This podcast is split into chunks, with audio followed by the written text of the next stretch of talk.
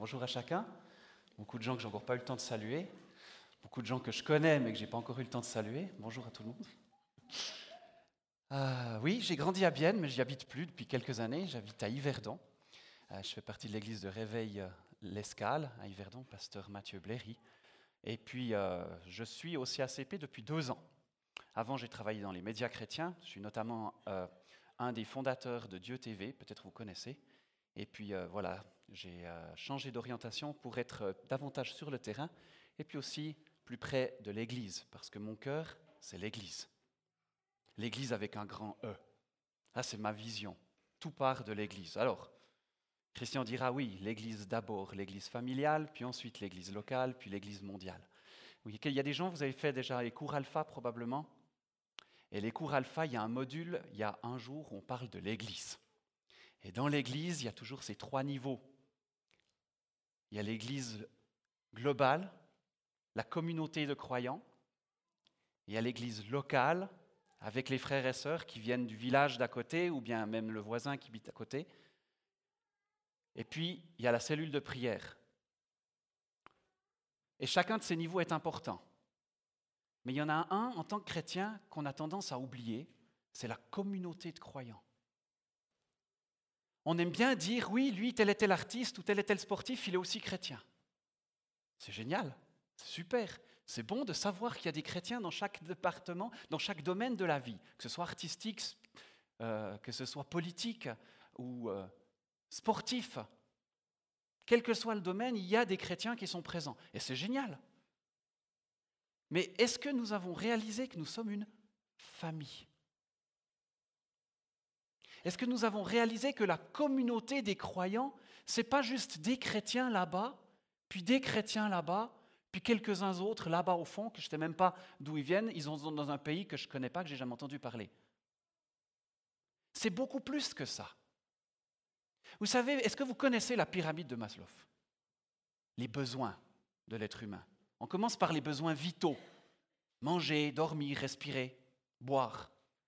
Et puis, dans ces domaines-là, il y a un échelon, ça s'appelle le besoin d'appartenance, le groupe, l'identification les chrétiens, la communauté de chrétiens.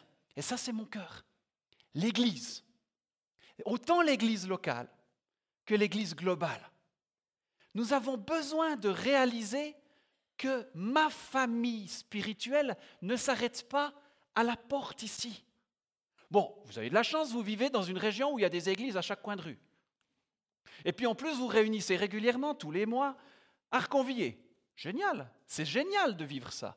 Fantastique. Et c'est un élément de ce que je suis en train de parler ce matin. Mais il y a quelque chose qui est au-delà de ça. Oui, je suis ému par le chrétien persécuté en Iran, en Afghanistan, ou bien en Corée du Nord. Mais qu'est-ce que ça change dans ma vie de famille? Qu'est-ce que ça change? Oh oui, j'ai appris que tel et tel, il a été exécuté. Deux jours plus tard, j'ai oublié. On est tous comme ça. Moi aussi. Et je peux comprendre ça, et c'est normal. Mais on a un cœur à ouvrir à notre famille plus large. Et on va voir pourquoi ce matin. Le thème de mon message, c'est défendre les frontières du royaume. Jésus a dit, apportez la bonne nouvelle, portez le royaume au-delà. Déjà au premier siècle, l'évangile avait atteint des endroits qu'on n'imagine même pas encore aujourd'hui. Le sud de l'Inde, on dit que l'apôtre Thomas serait arrivé jusqu'au sud de l'Inde, il aurait prêché l'évangile, et on va le voir tout à l'heure si vous regardez la carte que je vais vous montrer, le sud de l'Inde est toujours blanc, pratiquement depuis le premier siècle. Thomas a apporté l'évangile tellement loin déjà. Mais que faisons-nous pour que ce royaume ne recule pas? Que faisons-nous, nous, Église de Suisse, pour que le royaume ne recule pas? Vous savez, les musulmans, ils ont une vision extrêmement claire de ce que c'est que le royaume. Alors, je ne vais pas vous entrer dans les termes euh, islamiques entre Dar al-Salam et compagnie, mais disons que, en gros, pour simplifier, Quand un territoire a été conquis au nom de l'islam, il est musulman. Point trait, même s'il n'y a plus un seul musulman qui vit là. C'est pour ça que l'État islamique considère l'Espagne comme un territoire musulman. C'est clair, c'est net. Ils ont une vision du royaume qui est extrêmement définie. Et cette vision du royaume, malheureusement, beaucoup de chrétiens, je ne dis pas tout le monde, mais beaucoup de chrétiens avons perdu. Nous l'avons perdu, cette vision du royaume. Et ce qui se passe de l'autre côté du monde, ça ne me concerne plus, ou pas, ou trop peu. Alors il y a des gens qui s'engagent. Dans toutes les églises, je connais, je rencontre des gens qui s'engagent activement pour l'Église persécutée, pour le royaume, pour la mission. Et merci à chacun. Je ne suis pas en train ici de me mettre une pression et de dire vous n'avez rien compris. Pas du tout. Je suis en train de nous parler. Église de Suisse. Vous savez, on a lancé une, euh, au CACP, on a lancé une action, ça s'appelle 2016 pour 2016. On cherche 2016 intercesseurs qui sont prêts à donner 5 minutes de temps par semaine pour prier pour l'Église persécutée. Pourquoi 2016 Parce que si vous prenez 5 minutes, plus 5 minutes, plus 5 minutes, vous avez besoin de 2016 espace de 5 minutes pour remplir une semaine et c'est l'année prochaine. Nous cherchons 2016 personnes qui s'engagent à prier 5 minutes pour l'Église persécutée par semaine. Ce n'est pas beaucoup, mais c'est déjà ça, s'engager pour la famille. Ce n'est pas un poids, ce n'est pas un fardeau, c'est quelque chose que j'ai sur le cœur pour lequel je m'engage, même un tout petit peu. Amen. Alors on va regarder le royaume, comment il a évolué depuis Jésus jusqu'à nos jours. On peut regarder la première vidéo.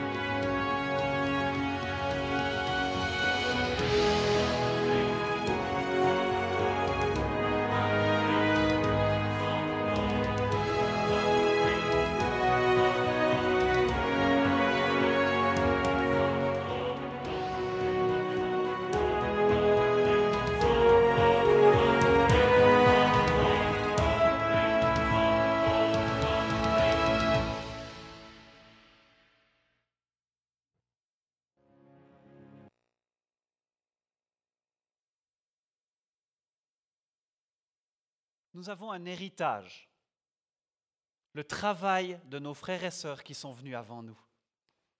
Vous avez vu la zone blanche, comme elle, elle s'agrandit, puis soudain, on ne sait pas pourquoi, elle diminue drastiquement, puis elle repart. Nous avons un héritage, un héritage à défendre, un royaume à défendre. Il y a des zones encore qui ne sont pas atteintes par l'Évangile, ou plus atteintes par l'Évangile nous devons porter ce royaume jusqu'aux extrémités de la terre. Amen. Prenez avec moi 2 Samuel 23. 2 Samuel 23, le contexte, on a le roi David qui a une petite équipe de soldats qui sont euh, des héros. D'ailleurs, on les retrouvera un petit peu partout, euh, autant dans 2 Samuel que dans Roi, que dans Chronique. On va le trouver un peu partout. C'est les héros de David savez, c'est les gars, là, il prend sa lance, foum, 800 d'un coup. Oh, c'est de la mythologie. Hmm, j'ai commencé à me dire il y avait quelque chose d'autre là derrière. Avec sa seule lance sur le champ de bataille, il a battu 800 soldats, mais pas d'un coup de lancer. Bon, vous savez, avec Dieu, tout est possible. Tout est possible. Mais regardez, principalement, on va voir les trois premiers héros qui sont considérés comme au-dessus de tous les autres. Ils sont chefs des armées, chefs des officiers. De Samuel 23 à partir du verset 8. Voici les noms des vaillants héros qui étaient au service de David. Jochebed Batshebet, le Tashkemonite, il faut déjà réussir à prononcer tout ça, l'un des principaux officiers. Il brandit sa lance sur 800 hommes qu'il fit périr en une seule fois. Après lui, Éléazar, fils de Dodo, fils d'Ashoshi, il était l'un des trois guerriers qui affrontèrent avec David les Philistins rassemblés pour combattre, tandis que les hommes d'Israël se retiraient sur les hauteurs. Il se leva, frappa les Philistins jusqu'à ce que sa main soit lasse et qu'elle reste attachée à son épée. L'Éternel opéra une grande délivrance ce jour-là. Le peuple revient après Éléazar seulement pour prendre les dépouilles ou le butin, selon certaines traductions. Verset 11. Après lui, Shama, fils d'Agé, d'Arar. Les Philistins s'étaient rassemblés à Léki. Il y avait là une parcelle de terre remplie de lentilles, et le peuple fuyait devant les Philistins. Shama se plaça au milieu du champ, le protégea et battit les Philistins. Et l'Éternel opéra une grande délivrance. Tu peux mettre le premier slide, s'il te plaît? Le avant, fallait le texte. Voilà. Alors ça, c'est ce qu'on va développer un tout petit peu. Ne vous inquiétez pas, je ne vais pas faire une heure sur chacun de ces points-là. Mais en gros, les, éléments que j'ai envie de faire ressortir, c'est il y a un champ, un champ de lentilles ou d'orge selon les traductions, trois hommes pour sauver ce champ, parce que c'est trois gaillards qui se sont battus aux côtés de David. Il semblerait, d'après plusieurs euh, analystes, que c'était une seule et même bataille. L'armée qui s'enfuit sur les hauteurs, on le voit pour euh, les deux derniers, euh, les deux derniers héros. Le deuxième, il est allé il s'est battu jusqu'à l'épuisement, jusqu'à ce que sa main soit lasse et qu'elle reste attachée à son épée. Et puis le peuple en bénéficie. C'est intéressant. Il n'y a que trois gaillards qui se battent. Bon, aux côtés de David, avec David, ça fait quatre. Et puis un peuple tout entier qui en bénéficie. Et le dernier point qui apparaît deux fois dans notre texte, l'Éternel opéra une grande délivrance. Alors on va regarder un petit peu qu'est-ce que il y a derrière tout ça, en particulier sur notre rapport avec l'Église persécutée. Premier point, un chant. Comme je l'ai dit tout à l'heure, on a un royaume à défendre. Ce royaume, c'est notre héritage. Notre héritage. Pourquoi ce chant peut-il avoir de la valeur? Israël a reçu en héritage de la part de Dieu lui-même tout le territoire qu'on appelle le territoire d'Israël, qui allait du nord du Liban jusqu'au sud, au torrent du Cédron. Le torrent du. C'est juste Non, le torrent d'Égypte, là, euh, je ne sais plus le nom, excusez-moi. Enfin, bro, bon, tout ce territoire, du Liban jusqu'à l'Égypte, il a été donné par Dieu. D'accord? Et là, il y a une parcelle, une parcelle un champ avec des lentilles. Je ne sais pas qu'est-ce que ça donne comme grandeur, c'est pas dit, mais c'est juste une parcelle de lentilles. Mais pourquoi il faudrait se battre pour une parcelle? Juste pour une parcelle. Il y a deux raisons. La première, je l'ai dit et je le répète, c'est un héritage. Dieu a donné, je vais défendre ce territoire. C'est la même chose dans ma vie. Quand Dieu a donné une victoire, je vais me défendre pour garder ce territoire. Je l'ai conquis avec l'aide de Dieu, je le garde, il m'appartient. Satan n'a plus droit dessus. Le diable n'a plus droit dessus. Même pour ce petit domaine dans ma vie où je me suis battu, je vais continuer de me battre parce que même si je suis contre-attaqué sur ce domaine-là, je ne vais pas laisser le reprendre. C'est la même chose avec Israël, aussi petite que soit la partielle. Ça nous appartient. Mais plus que ça, ce terrain, que ce soit des lentilles ou de l'orge, c'est à manger. Il y a de la nourriture, ce territoire, il nous donne quelque chose. Il y a de la valeur. Et l'orge, ça peut faire du pain. Et ça me fait immédiatement penser au pain de vie. Quand l'Église persécutée tient et garde le terrain, ça sent bon le pain de vie, ça sent bon Jésus. Chaque fois que l'Église persécutée tient ferme, ceux qui les persécutent sont bouleversés.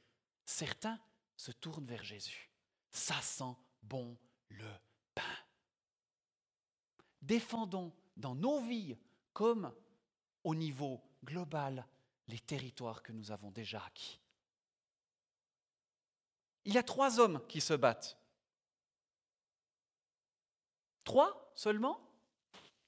Puis le reste de l'armée oh, Sur les hauteurs, là-bas. Ils ont pris peur, ils se sont enfuis. Ou simplement ils sont en retrait. Regardez l'Église persécutée est sur le champ de bataille. Où est l'Église qui n'est pas persécutée? On est bien sur nos hauteurs. Mais on est là. On est là. Quand David affronte Goliath, l'armée n'est pas sur le champ de bataille, mais l'armée, elle est là. Est-ce que nous, Église de Suisse, nous pouvons nous positionner? D'accord, nous ne sommes pas sur le champ de bataille, nécessairement directement, mais nous sommes là. Et les trois qui sont sur le champ de bataille, ils savent que l'armée est derrière. Si ça tourne mal, l'armée, elle pourra continuer de défendre le territoire.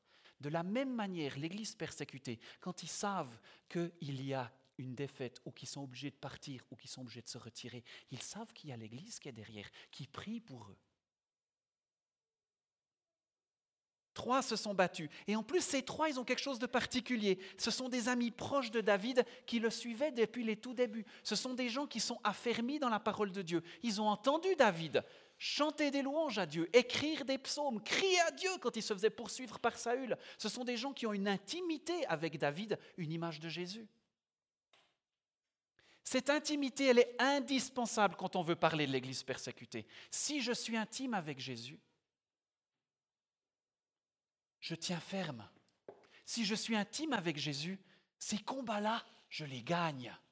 Mais c'est valable pour moi.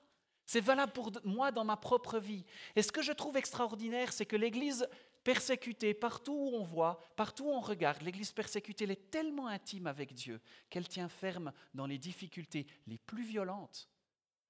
Mais surtout, elle grandit. Ils sont plus trois, mais ils sont dix, puis vingt, puis cinquante. L'Église persécutée grandit, pourquoi? Parce qu'elle est affermie en Jésus, elle est connectée à Dieu. Pour ces trois, c'était au travers de David, pour nous, c'est au travers de Jésus. J'ai envie de montrer l'image du jeune cuistot, les deux photos. Si, voilà, regardez le jeune qui a la casquette bleue là. Ce petit gaillard, il a 15 ans. Je l'ai rencontré en Turquie, à 12 km de la frontière avec la Syrie, dans les camps de réfugiés. Ce que je ne savais pas quand j'y étais en mars, c'est que ce jeune-là, il avait quatre mois de conversion. Il a rencontré Dieu de façon vraiment euh, personnelle et profonde en novembre de l'année passée. Ça fait un an. Et c'était un des volontaires de toute cette équipe-là pour poler des pommes de terre dans le camp de réfugiés dont nous en occupons pour 3600 personnes. À 7 heures du matin, il était debout pour peler les pommes de terre. On met l'image suivante. Pourquoi je vous parle de ce gaillard-là? Regardez l'autre photo, regardez, il y en a un qui a un sac à dos là. Il a les cheveux un peu plus longs que ce matin, mais c'est moi. Il m'a donné le. Je lui ai demandé qu'est-ce que je pouvais faire. J'étais dans ce camp, je ne savais pas quoi faire. Puis je lui demande qu'est-ce que je peux faire? Puis il me donne l'éplucheur et on commence à peler les pommes de terre ensemble. Cette histoire-là, elle, va, elle m'amène où? Ce jeune gaillard-là, aujourd'hui, il est mort.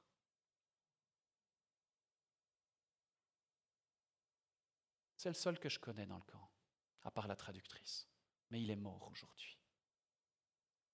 Il a 15 ans. Il a été tué en juin dernier dans la nouvelle attaque de Kobané.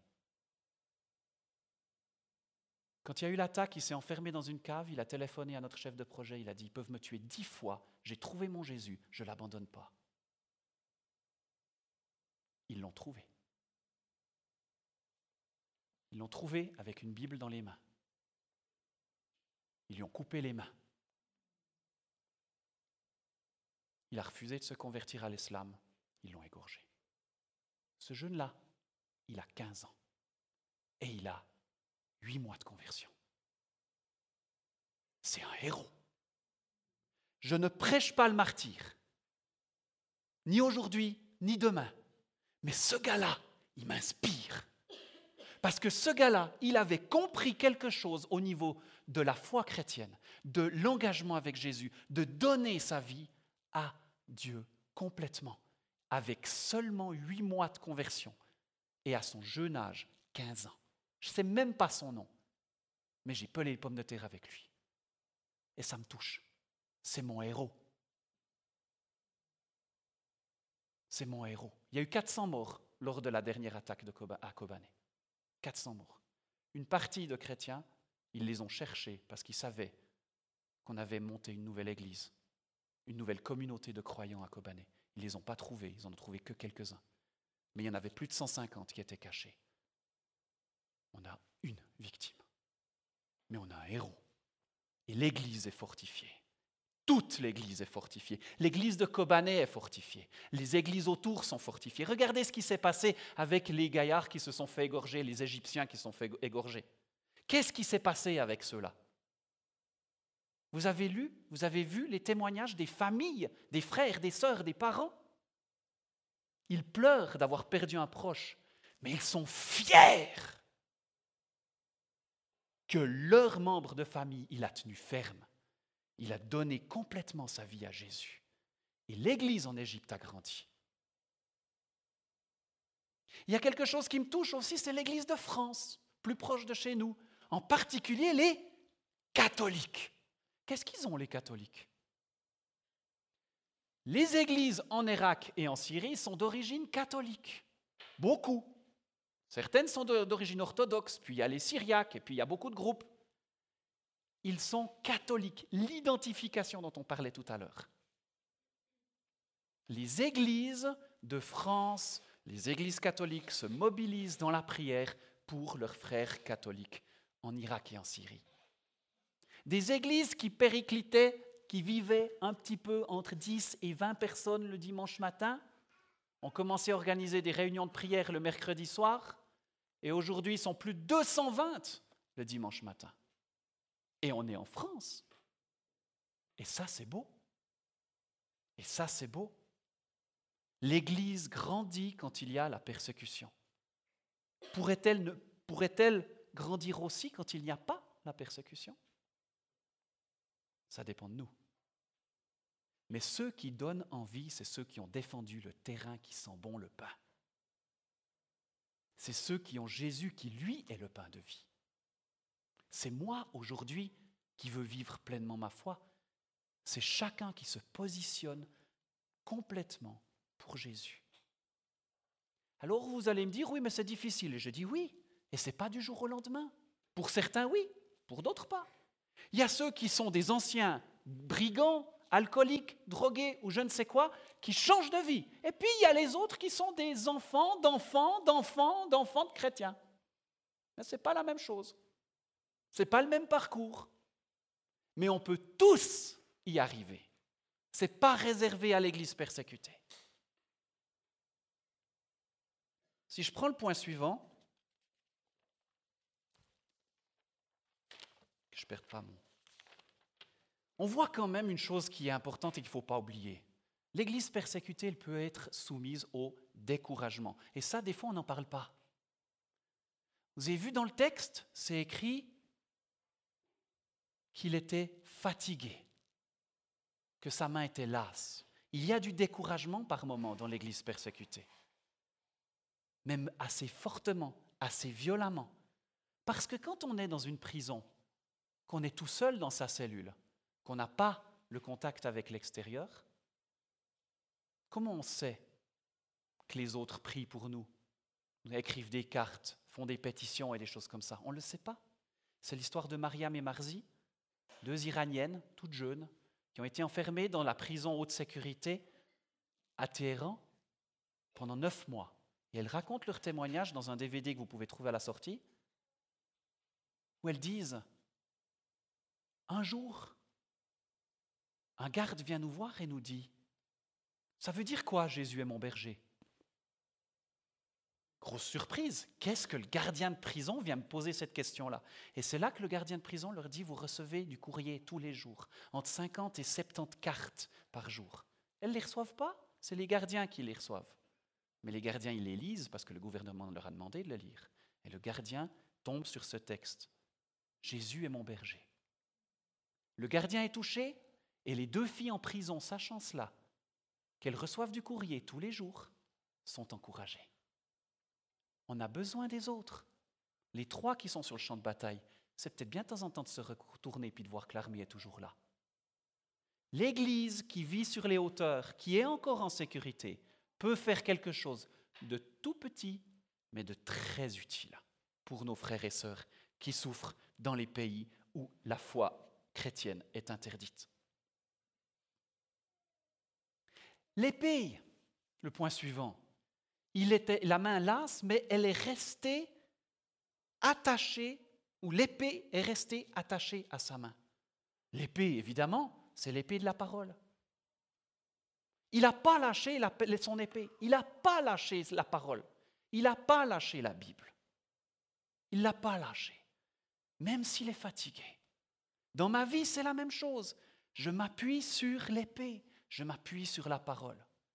Quand on aide l'Église persécutée, évidemment, une des priorités, c'est amener les Bibles sur les territoires où c'est interdit, où on ne peut pas en s'en procurer, où on veut fournir cette parole vivante, le texte déjà, à ces gens qui en ont besoin pour qu'ils puissent trouver le réconfort dans la parole. Toujours imprimer, envoyer, donner, distribuer des Bibles. Et on essaye par tous les moyens. Et aujourd'hui, pour l'Iran, on peut dire enfin la Bible en persan est enfin disponible en version online. Et c'est génial aussi de pouvoir transmettre la Bible tellement facilement avec les moyens aujourd'hui. En, Turquie, nous distribuons du pain aux réfugiés. Et sur le pain, il y a écrit le pain de vie. Et à côté de ça, il y a un QR code. Et si le consommateur scanne le QR code, il a toute la Bible dans sa langue sur son téléphone portable. Les moyens existent. La technologie aujourd'hui nous permet des choses absolument fantastiques pour distribuer la parole de Dieu. La parole de Dieu, la Bible, est vitale, autant pour l'Église persécutée que, évidemment, pour nous aussi aujourd'hui. Mais là, je laisserai Christian et son équipe en parler plus longuement. J'aime bien. La Bible est tellement importante, tellement importante. Le texte nous parle aussi que ensuite tout le monde a bénéficié de cette victoire. Et je trouve ça génial. C'est même David qui a instauré ça, ceux qui gardent les bagages comme ceux qui vont au combat. Tout le monde bénéficie de cette victoire. Tout le monde. L'Église persécutée qui est sur le terrain se bat et garde les positions. Qui en est bénéficiaire et comment? L'Église qui est pas persécutée. Pourquoi? Parce que chaque fois que l'Église persécutée a tenu ferme, qu'elle a défendu son territoire, elle a empêché le royaume de reculer. Et ça veut dire quoi? Ça veut dire qu'elle a empêché ceux qui n'aiment pas les chrétiens, qui n'aiment pas Dieu, qui travaillent contre le royaume, de s'approcher un peu plus de nous. Si les frontières du royaume tombent, nous sommes les prochains sur la liste. Et les attentats de Paris même si, entre guillemets, ça visait pas l'Église, le communiqué de l'État islamique l'a dit clairement, la France porteuse de la croix.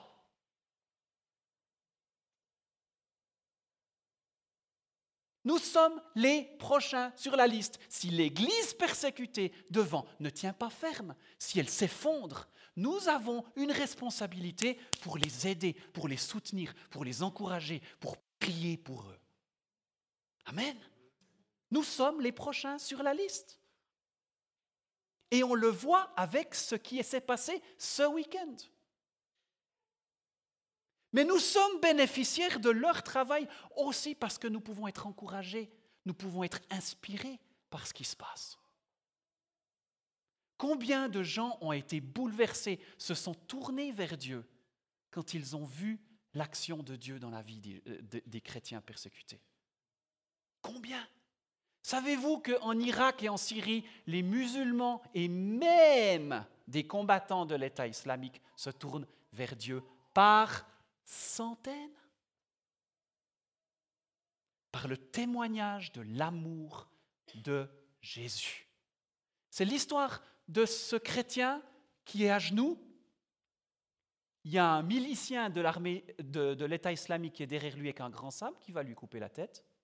Et le chrétien le regarde avec un grand sourire et lui dit, je sais que tu vas me tuer, mais quand, quand je serai mort, prends ma Bible avec. Elle est à toi. Le gars le regarde, il est encore plus énervé, il lui coupe la tête. Il prend sa Bible malgré tout et il rentre à la maison. Il lit la Bible et il donne sa vie à Jésus. Ça peut prendre du temps. Trois jours, vingt jours, trois mois? Mais Jésus est à l'œuvre. Vous savez, en Iran, quand on était sous le régime dictatorial du Shah, il y avait quelques chrétiens, environ 500 et des poussières chrétiens à Téhéran. Maintenant, en 1979, il y a la révolution islamique qui s'est mise en place. Il y a une persécution violente des chrétiens. Encore dernièrement, il y a eu 14 chrétiens qui sont fait arrêter dans une église de maison. On ne sait pas exactement combien il y a de chrétiens à Téhéran aujourd'hui, mais il y a une chose qu'on sait, et c'est des statistiques qui sont certainement en dessous de la vérité, 5000 nouvelles conversions par mois rien que pour Téhéran. Eh bien, il se passe la même chose en Syrie. En Syrie, quelques églises qui vivaient avec les églises catholiques, syriaques, orthodoxes, etc. Mais depuis que l'État islamique est arrivé, les musulmans viennent à Jésus comme ça, les uns après les autres. Pourquoi? Parce qu'ils voient l'amour, la force et la vie dans l'Église. Amen. Toute l'Église est bénéficiaire de ce travail. Et le dernier point, à Dieu toute la gloire. Deux fois le texte le dit. À Dieu toute la gloire. Toute la gloire. C'est pas moi parce que j'ai signé une pétition. C'est pas l'autre parce qu'il a amené plus de Bibles en Iran ou en Chine. C'est à Dieu toute la gloire. Dieu se révèle et son nom est glorifié même au travers de l'Église persécutée. Et il m'encourage aujourd'hui moi, même si ça fait deux ans que je travaille pour l'Église persécutée, encore et toujours à me donner toujours davantage. Hébreu 13, 3, et je terminerai par ça, après on peut regarder un film sur le travail du CACP à la frontière avec la Syrie, du côté turc. Hébreu 13, 3. Souvenez-vous des prisonniers, comme si vous y étiez prisonniers avec eux, et de ceux qui sont maltraités, comme si vous étiez dans leur corps. Que le Seigneur vous bénisse.